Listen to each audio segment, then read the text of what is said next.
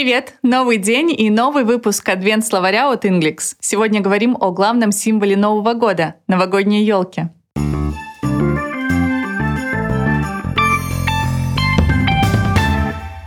По-английски елка — это fir tree, где tree — это дерево. Мы обычно говорим о новогодней елке, но нейтивы называют ее рождественской. У нас праздники начинаются с Нового года, а затем следует Рождество. В англоязычных странах иначе. Первым идет Рождество 25 декабря, а потом Новый год. Это все к чему? Оба варианта и New Year Tree и Christmas Tree допустимы. Выбирайте то, что вам больше нравится. А теперь к первой фразе. Это to set up a Christmas tree. Переводится как «поставить новогоднюю елку». В английском для этого есть подходящий фразовый глагол set up. Set как sit, сидеть. Up — вверх. Посадить елку так, чтобы она смотрела вверх. To set up a Christmas tree. Dad set up the Christmas tree, but half an hour later it fell down. Папа поставил новогоднюю елку, но через полчаса она упала.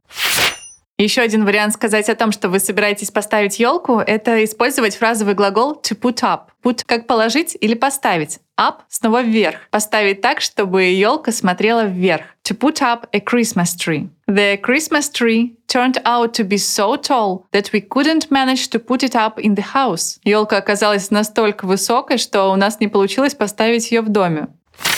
Елку поставили, теперь время украшать. To decorate a New Year tree. Здесь запомнить легко, ведь глагол decorate — декорировать встречается и в русском. This year I decorated the New Year tree on the 1st of January. В этом году я украшала елку 1 января.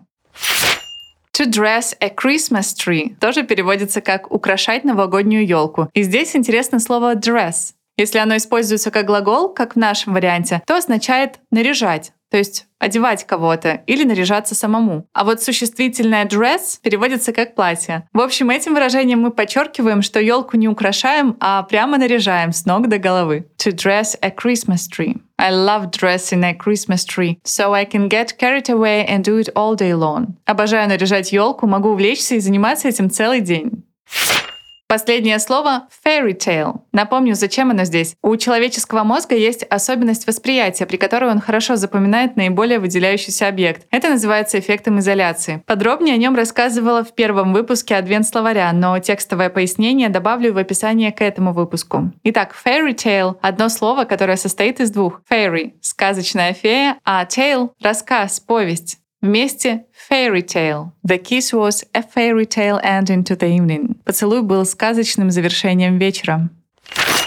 В этом выпуске мы прошли такую лексику. To set up a Christmas tree — поставить новогоднюю елку. To put up a Christmas tree — тоже переводится как поставить новогоднюю елку. To decorate a New Year tree. И to dress a Christmas tree — это две фразы-синонимы, переводятся как украшать новогоднюю елку. И последнее — это слово fairy tale — сказочный. В описании к выпуску вы найдете ссылку на карточки и тесты для запоминания новых слов. А на этом все. Встретимся завтра.